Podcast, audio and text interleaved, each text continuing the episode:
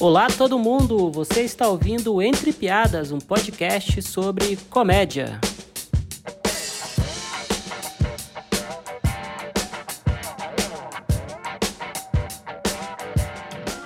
Sejam todos muito bem-vindos ao Entre Piadas. Meu nome é Daniel Duncan, sou comediante, roteirista e o seu anfitrião nesse modesto podcast sobre roteiro de comédia. Esse é o nosso segundo episódio. Queria agradecer todo mundo que ouviu e compartilhou o primeiro episódio com o Vitor. Muitas pessoas que eu admiro gostaram do podcast e dessa proposta de falar um pouco sobre essa linguagem que é a linguagem da comédia e das piadas. Toda semana, às terças-feiras, tem um episódio novo aqui, onde eu vou conversar com escritoras, roteiristas, diretoras, comediantes pessoas que de alguma forma usam a comédia na sua produção artística, né? E lembrando que o Entre Piadas é também um site que você pode acessar no entrepiadas.com, onde você vai ter acesso a artigos, matérias, notícias sobre a indústria da comédia no Brasil e no mundo. Então eu peço que siga Entre Piadas nas redes sociais e não deixe de compartilhar o podcast com seus amigos, né? E hoje eu recebo uma convidada muito especial. Quem é ela? Ela é Helena Altman. Ela é uma escritora e uma roteirista especializada em roteiro de animação animação. Ela trabalhou em projetos como Irmão do Jorel, Clube da Anitinha e mais recentemente ela também escreveu a animação Menino Maluquinho, lançada pela Netflix, né? E ela também é doutoranda na Universidade da Concórdia, em Montreal. Inclusive, ela está lá no momento, né? Então, acho que eu posso dizer que é a minha primeira convidada internacional, né? Então, espero que vocês gostem. A gente bateu um papo sobre as diferenças do roteiro de animação para o roteiro live action, a importância do repertório no processo de construção de histórias e muitas outras coisas. Foi uma ótima conversa, então vamos ouvir.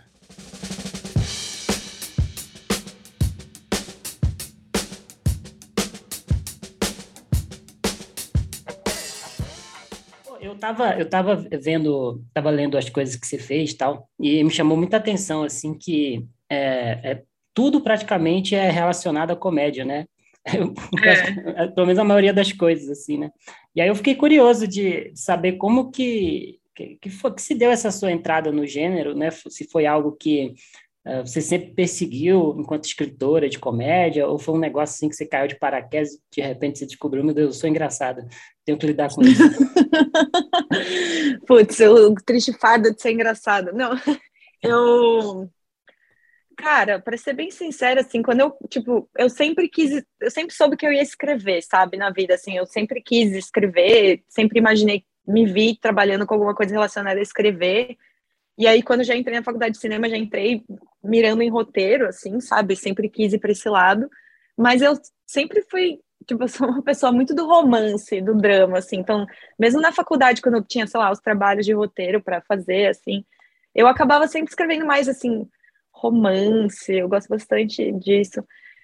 E a comédia foi meio que como eu acabei indo para o lado da animação no, na minha pesquisa, né, tipo teórica tal, na, na, na graduação já, a, a animação ela é muito ligada à comédia, né? A gente, querendo ou não, querendo, querendo muito que as pessoas entendam que a animação é um meio e não um gênero, mas assim, de qualquer forma, a gente sabe, né? A animação ela vai muito, muito, muito, muito pro lado da comédia, assim.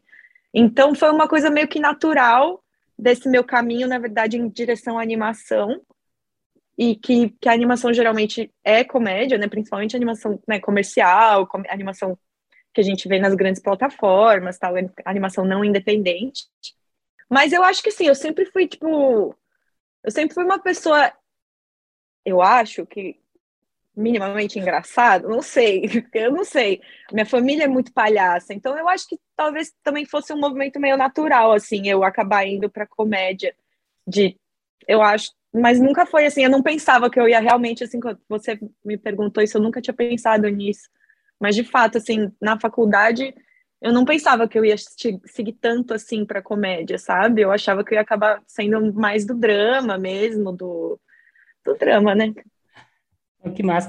Você lembra a primeira piada que você escreveu, primeira cena de comédia que você escreveu profissionalmente? Você falou: caramba, esse negócio tá engraçado, eu sou escritora de comédia. Olha. Nossa, deixa eu tentar lembrar. A primeira piada profissionalmente que eu escrevi, que, que foi ao ar, provavelmente alguma do Irmão de Jorel, do primeiro episódio lá que eu escrevi lá atrás. E assim. É, não, assim, tá. Eu não lembro a primeira que eu escrevi, mas eu, eu lembro essa primeira que eu vi né, pronta no episódio, que foi realmente uma piada do irmão de Jorel, do acampamento brutal, que foi o primeiro episódio que eu escrevi. E que é uma piada que eu acho muito engraçada. Até hoje, assim, eu dou risada quando eu vejo ela, que eu não sei se você viu esse episódio, mas é tipo o Steve Magal sai voando numa águia, assim. É, ah, é bem... É, então, eu gosto bastante, eu gosto daquela piada. E quando eu vi ela, ela, sabe, pronta, assim, foi, foi legal. Mas a primeira, a primeira que eu escrevi, eu não lembro, assim. Essa talvez seja a primeira? Não sei. Ah, é uma ótima piada como primeira piada, então. E, e você sabe que eu, eu, eu sou um seguidor lá do seu Letterboxd. Eu sou, ah. sou um grande, um grande entusiasta aí, e, e observo que, que, você, tem um, você tem um repertório muito rico, né? Muito diverso, você vê muita coisa diferente, né? Direto eu coloco umas coisas na lista lá que você, que você, que você avalia. que legal, cara, eu adoro Letterboxd, que bom e, que tem alguém que vê. É, não, eu vejo, pelo menos eu. É, e, e, eu fiquei curioso de, de saber quais que eram as suas referências e inspirações, assim, no começo, quando você estava é, entrando nesse mundo da comédia, né, da animação, né, que tipo de coisas é, te inspiravam, é, que você se apoiava, assim, e que, que eu não sei, que cresciam dentro de você, falou, pô, isso é massa, eu quero fazer um negócio nesse caminho. Olha, vou dizer que é, é muito doido, sim, mas, assim, pode parecer um pouco jabá isso, mas não é, eu juro. Mas o Irmão de Jorel é, era uma referência de comédia para mim mesmo, quando porque eu, eu, eu fiz o teste, comecei a trabalhar para a segunda temporada, né? Então uhum. já tinha a primeira tal. Então, é, realmente, assim, é uma referência de comédia, eu acho muito engraçado tal. Mas, assim, eu sou. Eu nasci nos anos 90, então, tipo, eu tive bastante da MTV Brasil, como todos nós, assim, daquele, sabe, assim, tipo eu curtia muito Hermes e Renato, sabe? Eu curtia muito o Telaclass, assim. Então, como eu te disse, é muito doido, porque realmente eu, eu, acho que eu não me via no começo da minha carreira como uma pessoa que acaba escrevendo tanta comédia, sabe? Então, então essas referências também, elas são referências que, assim, são referências que eu fui juntando ao longo da vida, mas não, não, não foram muito referências que eu fui assim, ah, não, eu preciso achar uma referência sabe? Tipo, não, não foi uma procurativa. Eu acho okay. que é isso que eu tô que eu tô tendo, tipo, fui, fui, como você disse, eu vejo muita coisa diferente assim, né? Eu vou, gosto muito de famosa cinéfila. Mas enfim, eu adoro ver filme, eu gosto, eu gosto de ver filme. Eu vejo de tudo, tirando terror, terror de espírito, que eu tenho medo. Eu não vejo porque eu tenho medo, assim. Mas eu, sério, eu não vejo porque eu tenho medo, muito medo, não consigo dormir, não vejo, assim. Mas tirando isso, eu vejo tudo. Então, assim, é, é realmente, assim, uma coisa de ter muita coisa que eu já vi ao longo dos anos e juntando referências que formaram, assim, talvez o meu humor. Mas se você for perguntar, assim, quais são as coisas que eu mais gosto durante a vida toda, eu sou bem influenciada pelo humor dos meus pais, assim, que são pessoas muito palhaças, assim. Meu pai, meu pai gosta muito assim de Monty Python, ele gosta muito de Mr. Bean, uhum. sabe? Essas eu gosto, então eu gosto bastante dessas coisas. E a minha mãe gosta bastante assim de Almodóvar, esse esse tipo de humor assim também. Então, fui bem influenciada por eles. Eu gosto muito, por exemplo, sei lá, eu gosto muito do Doctor Strange Love, eu gosto do, do, como é que é? é Doutor Estranho, né? O nome em português. Eu, eu, acho que é. Um filme do Kubrick de comédia. Sim, a, a, sátira de guerra lá do. É, eu gosto muito desse filme, eu gosto muito do Mesh. Eu gosto muito desse tipo de, de humor também, assim. E, e também eu gosto muito de humor de anime, sabe? Humor, uhum. humor de, de anime, anos 90, assim, dos shoujo, anos 90. Eu gosto muito do humor tonto de também de shonen, assim, de tipo, sei lá, Dragon Ball, esse tipo de humor, assim. Hoje em dia eu gosto também das coisas mais recentes, eu gosto, eu gosto, por exemplo, do do Andy Samberg, como é que é? Lonely, Lonely Island, é Lonely Island? Isso, é, é muito É, bom. eu gosto, eu gosto deles, eu gosto daquele cara lá do I Think You Should Leave, que eu esqueci o nome dele, do Tim, ah, Tim Robbins. Isso. Isso. Eu gosto muito dele, acho esse, eu gosto desse humor nonsense assim também. Eu acho ah, que o humor nonsense é, talvez se eu fosse escolher é, onde eu, onde eu mais gosto, assim, de ver. Eu não sei se eu sou tão bom em fazer, não sei, mas eu gosto muito de consumir humor nonsense, sabe? Ah, mas a animação, ela, ela tem um pouco essa quebra com a realidade, né? O tempo inteiro, assim. Eu acho que, pô, você faz bem, você faz, você faz ótimas animações, então eu acho que é um, que é um bom sinal. Eu, eu achei massa o que você comentou, assim, que, tipo, é, é, você acha que, que, é, que é possível é, é buscar referências para comédia em coisas que não são necessariamente comédia? Porque às vezes Pô, o pessoal, lógico. eu acho que, acho que às vezes o pessoal acha que para fazer comédia tem que só ver comédia. Eu, eu sou meio contra essa, essa perspectiva. Eu acho que É, não, eu tô contigo, assim, eu acho, eu acho que, assim, eu sempre falo isso quando eu dou aula, assim, quando eu dou aula de roteiro e tal, eu sempre falo, assim, eu acho que referência nunca o bastante, assim, você tem que sempre estar tá tentando ter mais e mais referência, não só pra gente que é roteirista, que, né, que trabalha escrevendo, mas, assim, para todo mundo que gosta de cinema ou trabalha com cultura, sei lá, nessa, na indústria cultural, sei lá. Eu acho que é muito importante. E é muito importante se expor a tudo, não só o que você gosta. Uhum. Então, realmente, eu acho que sim, se você quer, se você está procurando referência de comédia, tá, você vai achar coisas que não são de comédia, sabe? E que vão ser ótimas referências para você trazer para o seu humor. Sei lá, por exemplo, eu sou vidrada em Orgulho e Preconceito, o filme de 2005. É tipo o meu segundo filme favorito da minha vida. Eu já vi, sei lá, 99 mil vezes, assim, eu sei de cor. Mas, assim, tem cenas hilárias lá, o Mr. Collins, que é o primo, sabe, o primo idiota, ele tem algumas, as cenas dele são muito engraçadas, assim. Então, é, eu, eu sou todo super contigo, eu acho que, assim, você consegue achar referências em tudo, não, não necessariamente só nas coisas dentro do gênero que você está escrevendo, que você está pesquisando, sabe? Então, isso que é bom de, de, de abrir seu leque, sabe? De não ter preconceito com as coisas que você vai assistir. Eu só realmente não assisto porque eu tenho medo. Se eu não tivesse medo, eu também assistiria filme de, de espírito, mas eu tenho muito medo, não consigo. É, tem consigo. questões aí do, do, misticismo aí que, que tem que ser resolvidas antes de ver, né? Ai, não, cara, pra que que eu quero ver essas coisas? Eu tenho trauma. Eu tava vendo o seu. Eu tava vendo um.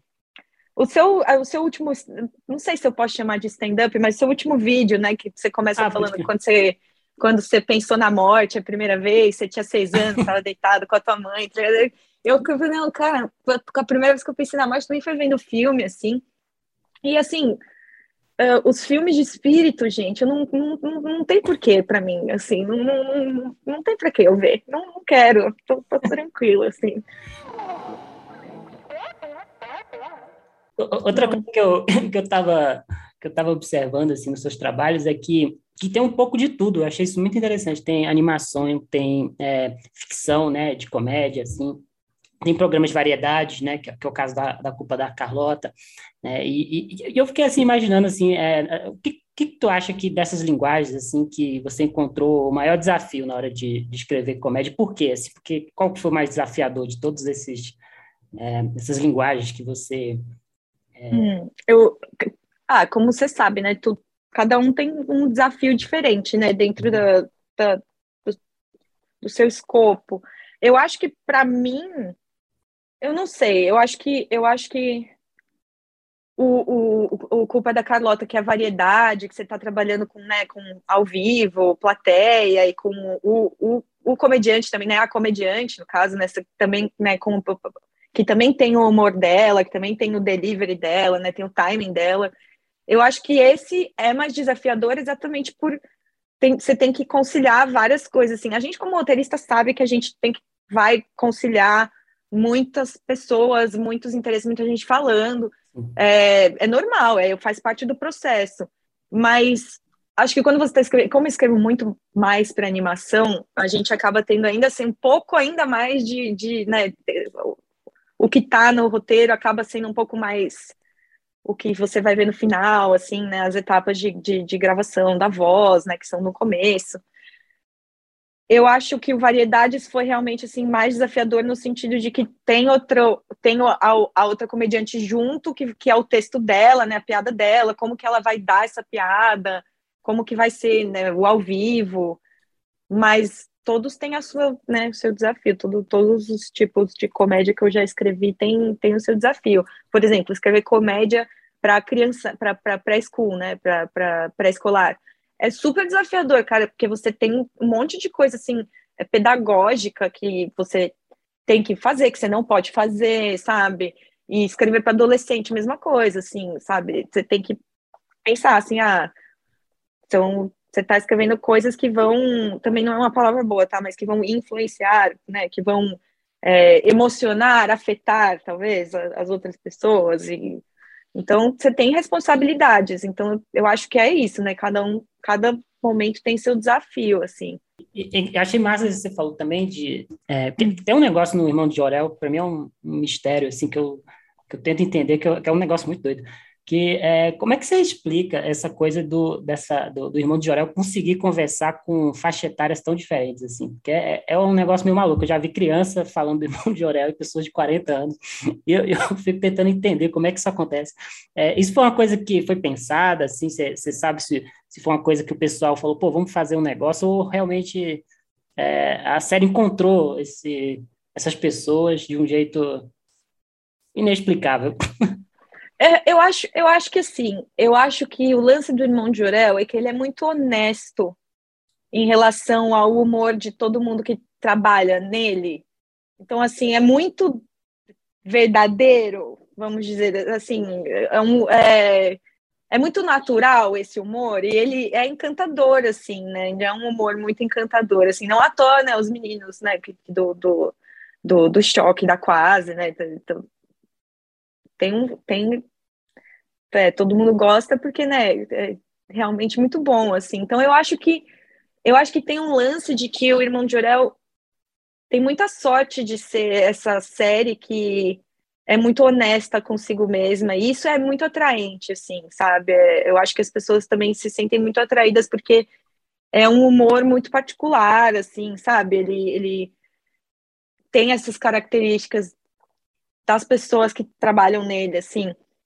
Mas eu acho que também é uma característica também dos desenhos, né, das animações dos anos 2010 para cá, assim, muito com o sucesso assim do Hora da Aventura, né, do, do Steven Universe, que elas vêm tendo mais esse perfil de não é bem family, porque não é bem um filme da Pixar assim, tipo family friendly. É family friendly, mas é, é, é meio que para todas, é mais que família, é mais para todas as idades, saca? Uhum. Tem uma leve diferença, tem uma nuance aí, né? Do, do negócio que é tipo family friendly uma coisa que é para todas as idades. Então, eu sinto que a animação depois, isso já é um pouquinho eu entrando na parte mais teórica das coisas que eu pesquiso, né? No doutorado, que já é, que é, que é a outra parte, que é eu sinto um pouco essa, essa mudança assim no padrão mesmo do, da audiência buscada, né? Que, que as plataformas, que os canais buscam também. E que é essa audiência, assim, meio de todo mundo, um pouco que, assim, a gente que tem 30, 30 e tanto, já cresceu muito com as animações dos anos 90, do, do, do boom da TV dos canais a cabos dedicados só à animação. O pessoal, assim, dos 40, a faixa né, em cima da nossa, dos 40 e tanto, assim, já cresceu muito com os Simpsons. Então, também já é, já é uma coisa que, assim, a animação já vem tendo esse, esse padrão de consumo que as pessoas estão mais abertas, porque, por conta de ser a nossa geração hoje também que está criando, está fazendo, está produzindo, né? Então, eu acho que isso, todos esses elementos juntos contribuem para não só o Irmão de Jorel, mas todos esses desenhos brasileiros que a gente vê hoje em dia que estão que estão aí, né? O Giga Blaster, o Osvaldo, o Badabim, o Anitinha, todos esses desenhos que tem aí são muito bons e as pessoas gostam bastante por conta, eu acho, dessa confluência de, de, de elementos que, que, que, que, são essa também, essa mudança no, mer no mercado, né, que é orientar essas animações também para que todas as idades consumam. E daí eu acho que é meio que a gente, como roteirista, também já vai trabalhando nessa chave, sabe? Assim, de uma coisa que a gente vai sempre também tentando encontrar nuance, é, é, você sabe como é, né? Você vai tentando encontrar, assim, quando você vai fazendo, quando você vai trabalhando. E aí é muito melhor quando você tem essa, enquanto roteirista, enquanto todo mundo que trabalha, né, nos negócios, você tem essa liberdade de, de encontrar voz que você está fazendo, né, da, da série, do filme, que seja. E, e, e outra coisa que, que eu estava observando também no Irmão de Orel é é, que é uma série que ela entende assim muito bem é, aspectos culturais né, do nosso país, né? E como que isso influencia em piadas, né? Que é uma coisa que eu penso bastante, assim, né? Que, que essa é uma discussão que às vezes que eu tenho com amigos, assim, que, que tipo, eu acho que não dá para simplesmente é, pegar um estilo de um outro país e tentar replicar no outro, né? Eu acho que sempre a gente tem que considerar é, esses aspectos culturais, né? E eu acho que, que o irmão de Jorel entende muito bem isso, assim, né? E eu queria saber um pouco o que, que você acha disso, se você concorda, se você acha que você está maluco, Daniel. Não, eu acho que eu acho que eu super concordo assim. E de novo, eu acho que tem a ver com o perfil de, das pessoas que trabalham que trabalham na indústria cultural brasileira, sabe? Assim, é, como você falou, né? É, rola todo um trabalho não só de localização, né? Quando a gente traz, por exemplo, os, os artistas de voz, os dubladores, né, do Brasil, quando eles trazem os, os filmes, as coisas estrangeiras, fazem esse trabalho de localização, mas os próprios é, produtos, eu também não gosto muito de usar, mas os próprios produtos nacionais, eles já são criados também com essa intenção de ser uma coisa, né, brasileira, mas que possa conquistar um mercado grande, assim. Mas aí eu acho também que tem muito mérito dos profissionais brasileiros, da galera que trabalha com cultura no Brasil, que é uma galera muito, muito boa, muito talentosa, e que é muito. Ah, outra, essa palavra vai denunciar a minha idade, que é muito antenada nas coisas, assim, é que, é muito. que é muito. Ah, que é muito presente, né? No, que no, tem, tem muita presença na vida cultural e também consome muita coisa e está sempre ligado nas coisas que estão acontecendo. Eu acho que é um pouco reflexo dessas pessoas que são muito boas no Brasil inteiro, que estão trabalhando com cultura hoje, que a gente tem um audiovisual muito forte, né? Muito uhum. bom, assim. Então, e eu acho que o Irmão de Jurel também é um pouco reflexo disso, sabe? De ter é, essa equipe, que é uma equipe que é muito ligada nas coisas que estão acontecendo e que gosta de falar disso, dessa, sabe? É, gosta de falar desses assuntos, gosta de tratar desses assuntos com esse tipo de humor, assim. Então, eu acho que tem um pouco disso, sabe? Eu acho que, que a gente está. É, a gente tem muita gente realmente muito talentosa, sabe, na nossa indústria, assim. Sim, total. Eu acho que tem bastante a ver com isso. E eu, eu fiquei com, agora com um negócio na cabeça que, que você falou no começo, que, que tem uma coisa que eu, que eu, que eu, acho muito interessante em animes, assim, eu não, não consumo tanto quanto eu deveria, né? Que eu, os que eu consumo geralmente... É que geralmente eu gosto bastante. Eu, te, eu, tenho que ver mais. Eu, sempre que eu vejo, eu gosto bastante, assim. E, e tem uma coisa que sempre me, me chama muita atenção, é que é, eles não, não acham que uma coisa é menos substancial porque tem piadas, assim. É muito comum, assim, eu ver um anime que tem uma cena muito comovente, assim, muito séria, e a cena seguinte é com um monte de tonteira. E eu acho isso muito... Evangelion, tipo é, Evangelion.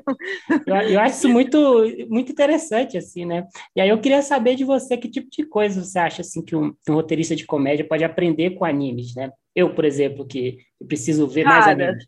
que coisa eu posso aprender? Que lições importantes? que lições importantes? Eu acho que o timing do, da piada do anime é uma coisa muito particular, assim. É, de novo, estamos falando assim, anime é um meio, né? Tem muitos gêneros dentro, mas tem muita coisa diferente.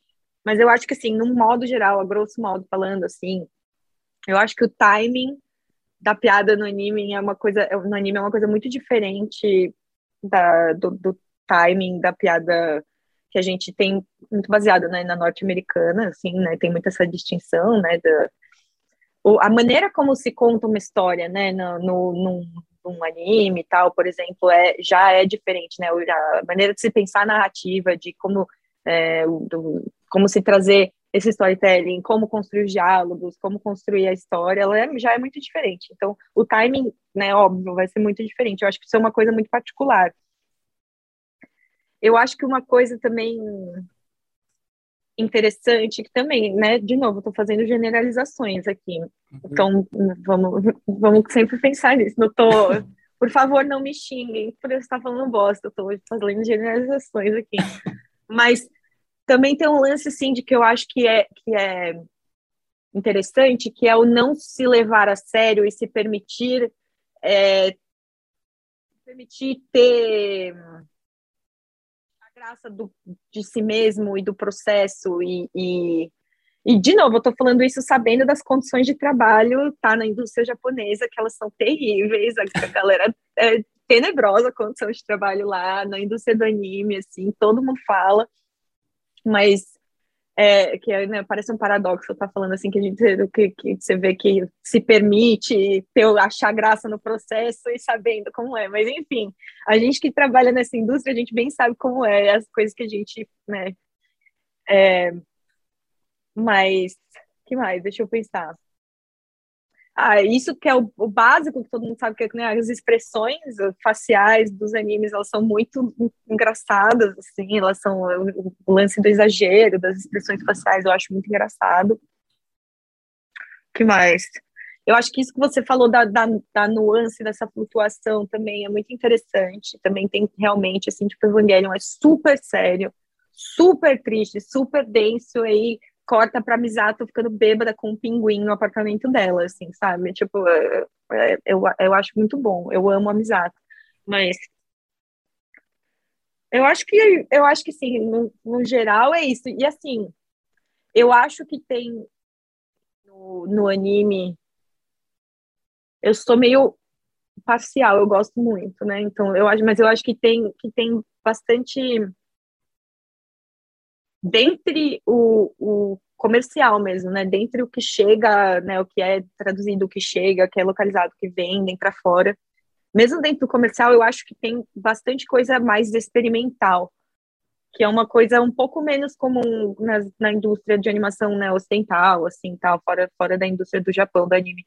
Então, eu acho que tem também esse lado, assim, que assim, nem falando só de humor, mas falando de humor também, mas uhum no geral, assim, eu acho que tem um espaço um pouco maior, assim, para determinadas coisas um pouco mais experimentais, mais autorais, vamos dizer assim. Acho que tem isso. Mas e, e, e, tem uma coisa que eu também fico pensando muito, assim, é que, que eu também não faço ideia como, como deve ser, né? É como que é o, o processo mesmo, né, de, de escrita, né, de, um, de, um, de uma animação versus animar um roteiro, né? Porque eu, eu fico imaginando que, que tem hora ali que tem coisa que, que acaba caindo, tem muita coisa que acaba surgindo, né, na hora de transferir esse roteiro para imagens, né, de concretizar essas ideias. Eu queria saber como que é esse processo. Vocês é, costumam trabalhar em conjunto com, com, dubladores, o cara que faz o storyboard, e, e com outros profissionais que, que, que, vão estar ali nas próximas etapas, né? Idealmente, assim, no mundo ideal, seria muito bom que os roteiristas de animação pudessem trabalhar perto dos borders, né, do story, dos storyboarders, porque eles que vão né, fazer de fato o que você escreveu virar uma animação para ver se funciona, ver o que cabe, o que vai cair, o que não, o que é engraçado, o que não é. Muita piada surge no board também, ali com hum. piadinhas, por exemplo, visuais, assim, de por exemplo de personagens que estão no, no, no, fundo, assim, que estão mais mais atrás, sei lá, essas coisas assim, de transições de cena. Então, assim, no mundo ideal, no, nos Estados Unidos tem muitas séries que elas são board driven, são os próprios, story, os próprios storyboarders que escrevem o roteiro já fazendo board. Mas isso, nesse momento, ele, os animadores é, americanos eles estão lutando pelo New Deal for Animation, que é eles estão tentando se organizar num sindicato, num union, assim, uhum. para conseguir terem condições de trabalho melhor, que também são muito, muito explorados nos Estados Unidos, é condição muito difícil de trabalho para a galera que trabalha na animação. Então, muitos animadores falam que do board driven também é um jeito de explorar um pouco mais os animadores, sabe? Assim, porque uhum. assim, faz o board aí, o roteiro e anima e faz character prop design e tudo. Mas mas de novo, pensando não tirando essa parte, assim, no mundo ideal seria muito bom que nós roteiristas pudéssemos estar perto, meio junto com os boards, né, trabalhando junto. Tem algumas séries que eu já trabalhei que fazem isso.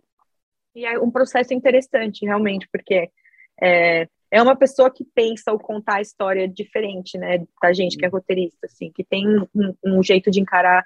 Então, a troca é, bo é, é, é boa, é interessante.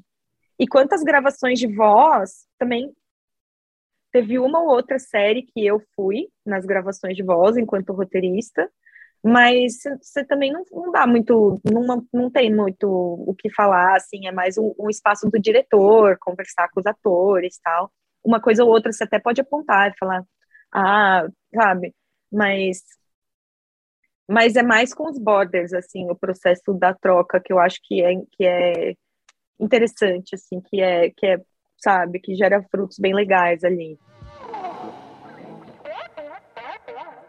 É, eu, eu, queria falar também um pouco sobre é, coisas de, de, que não são animação, né? É, coisas, é, pessoas. pessoas, pessoas de, de, carne e osso. É, que eu vi também que você escreveu o Alto Posto, né? Que é uma, que é uma, uma sitcom que eu, que eu acho bem massa, eu gosto bastante. Né? E tem uma coisa ali que, eu acho, que eu acho mó legal, assim, que é, são personagens muito diferentes, né? Mas é, é muito claras as vozes de cada um, né? Tudo muito específico, né? E, e, eu acho que esse é um problema que, que eu passo, muito roteirista também deve passar, que é na hora de começar a escrever, que é, é, é definir essas pessoas, né? Às vezes está todo mundo falando igual, né? E você fala, putz, né? Eu tenho que resolver isso aqui. É, e aí, quais, quais estratégias você usa quando você está escrevendo para tornar essas pessoas únicas, diferentes? Hum. Olha, eu não sou uma pessoa muito metodológica, vamos dizer assim. Isso é uma, um eufemismo para dizer que eu não sou muito organizada, eu não sou uma pessoa muito organizada. Essa é a verdade. Mas, assim, uma coisa que eu acho que ajuda é quando, antes de, da escrita do roteiro mesmo propriamente dita, é você ter um trabalho muito sólido de, de criação de Bíblia, de criação do universo mesmo, sabe? Então, a partir desse trabalho muito sólido mesmo, assim, de passar muito tempo se debruçando sobre quem é quem, sabe? Quem faz o quê, quem fala o quê. Eu acho que esse, esse preparatório para o roteiro, ele é o mais importante. E aí, depois também pesquisa, assim, pesquisa de personagem, né? Você, tipo, você assiste e anota, assim, vê a vida na rua e lembra e anota, assim, ah, como é que, como é que um, sei lá, como é que um cara que trabalha no cheio do metrô o dia inteiro falaria, entendeu? Sabe? Como é que um frentista de posto falaria, sabe? Como é que um frentista de posto que é desbocado e, e, teimoso e, sabe, assim, falaria com a sua colega que é calminha, sabe, assim. Então, eu acho que esse trabalho sólido de construção do universo antes da escrita do roteiro é muito importante. Observação, né, do mundo e das referências, de novo, que é pesquisa, né, no caso, vamos dizer, isso é pesquisa, né, e que tudo, é, eu acabei de perceber que são sinônimos, pesquisa e preparação. Então é meio é. isso. Eu acho que eu acho que você tem, tem que ter uma pesquisa sólida, uma preparação sólida. É, é pelo menos assim como eu me vejo trabalhando. E aí a partir de determinado momento fica meio natural para mim, assim, sabe? Eu já consigo visualizar. Uma coisa que é legal da animação é que geralmente você já tem os personagens desenhados, né? Você já tem uma visualidade, né? Que você já sabe como eles vão ser, assim. Hum.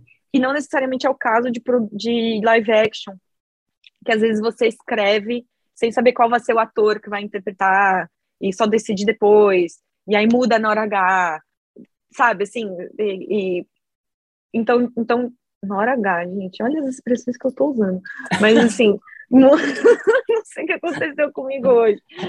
É, Anos 2000, total. Cara, eu tô, nossa senhora, morar aqui em Montreal, vou ter que falar duas línguas, três línguas todo dia, deixa a cabeça com nó, né? É, mas, o que eu tava falando? É, então, é, geralmente na animação, você já tem também os personagens já prontos, o que ajuda também a você visualizar a voz deles, sabe?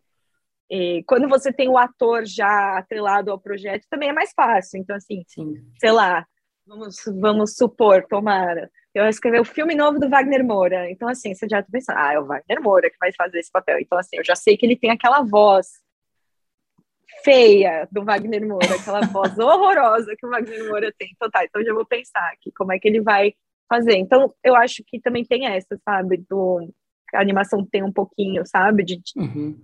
Poder ver mais, assim. Ah, que Acho massa.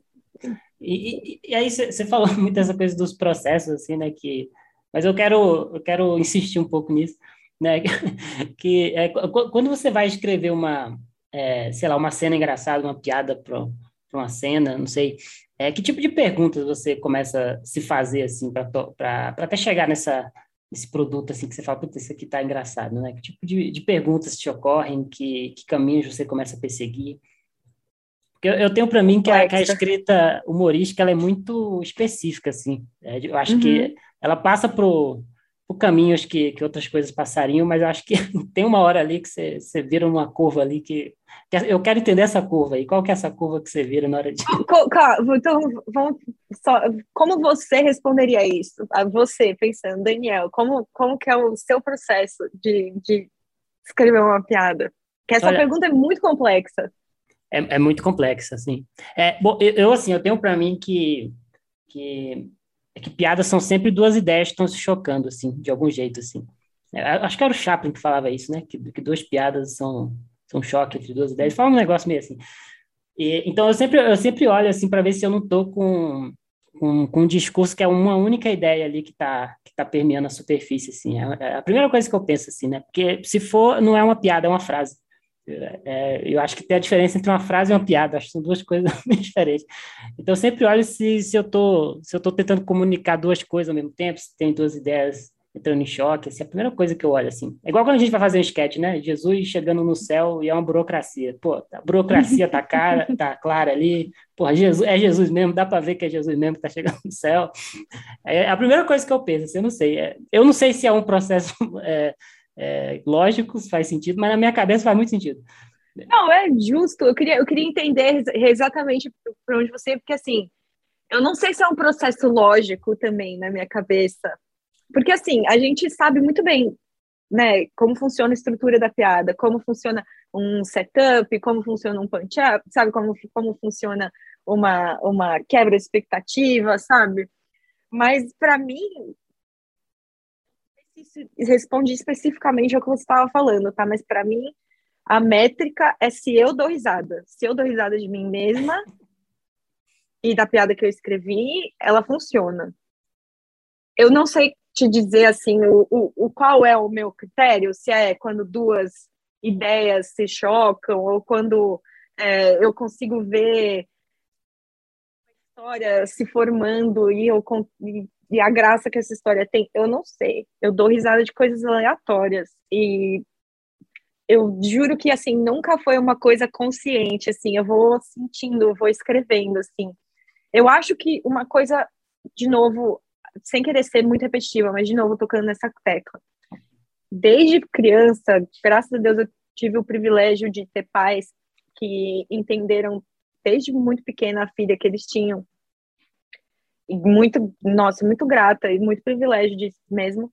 Mas assim, desde criança eu leio muito, vejo muito filme, vou no teatro, vou no museu. Meus pais sempre me deram muita coisa cultural para consumir, assim. Eu, eu suspeito que seja porque eu não calava a boca, a não ser que se eu estivesse vendo um filme, eu lendo um livro. Então, assim, meus pais descobriram isso muito rápido e falaram: olha aqui, ó, lê, lê mais, vê mais filme, que aí você fica quieta.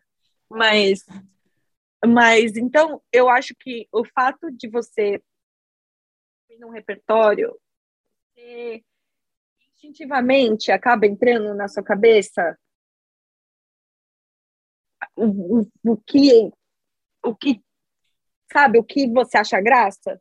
E não e como você falou não só na comédia tem comédia como quando você vai tem, tem acesso a muitas coisas diferentes sim que eu sei que é um privilégio que eu sei que é é complicado, tal. Eu, estou falando assim com toda essa consciência, assim, mas, mas quando você consegue né, ter, ter acesso a essas coisas, a essa, esse repertório, acaba ficando meio natural no sentido de natural no sentido de você entende o que você acha graça, uhum. sabe? Entende o que eu tô falando? Assim, tipo, você, você, você, você meio vai, você se conhece no sentido de, tipo, tá, eu gosto de, sabe assim, eu, eu eu, eu, eu, eu gosto disso, isso é, o que eu, isso é o que me move, isso é o que me, isso é o que me faz rir. E para mim, a métrica da piada funcionar é eu dar risada. E, sendo bem sincera, dos últimos, sei lá, sete anos para cá, o meu marido dá risada também, né? Porque quando você, você tem um cônjuge, o cônjuge é muito do, o test drive de piada, assim, sabe? Tipo, então, então também tem essa, né? Então, assim, ah, não, tu vai testando ali, sabe? Mas, assim, juro que não consigo te dar uma resposta lógica. Ah, eu acho que a piada se forma quando eu, vejo isso, aquilo. Acho que não. E, eu vou ficar te devendo essa. Não, eu, eu adorei a resposta. E até porque eu estava vendo, eu vi um vídeo que você, você repostou lá do, do irmão de Jorel, que era uma cena da vovó Juju. Era ah, ela, ela, ela meio fazendo stand-up, né? E eu achei, achei interessante ali que, que ali eu, eu me chamou a atenção uma coisa que, que às vezes também é, é eu acho que piada não é só é, o, o, o push, né? às vezes tem, a gente tem que levar em consideração o contexto, né? Que isso que eu acho que é engraçado nessa cena, né? Porque tem todo o contexto ali da, da, da expectativa, o que, que a vovó Juju vai falar, tal. Aí tem uma galera em volta, assim, é meio uma arena, um negócio meio assim, é, tenso, né?